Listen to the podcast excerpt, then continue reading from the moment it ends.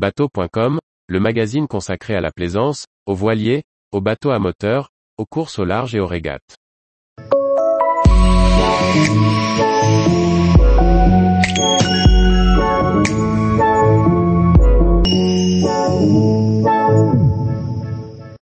À quelle distance des côtes, le permis côtier m'autorise-t-il à naviguer?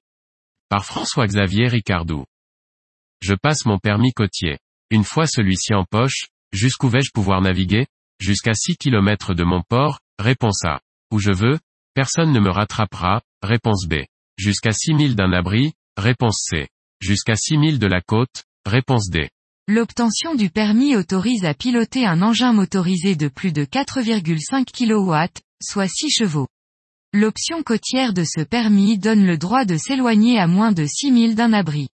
La réponse est donc C. La notion d'abri est très précise. Il s'agit d'un endroit de la côte où tout engin, embarcation ou navire et son équipage peuvent se mettre en sécurité en mouillant, atterrissant ou accostant et en repartir sans assistance. Il s'agit donc d'un port, d'une embouchure ou d'une plage protégée, par exemple devant laquelle il est possible de mouiller.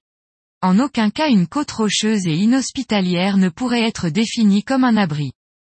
À la lecture de cette définition, on voit aussi que la notion d'abri peut évoluer suivant la météo.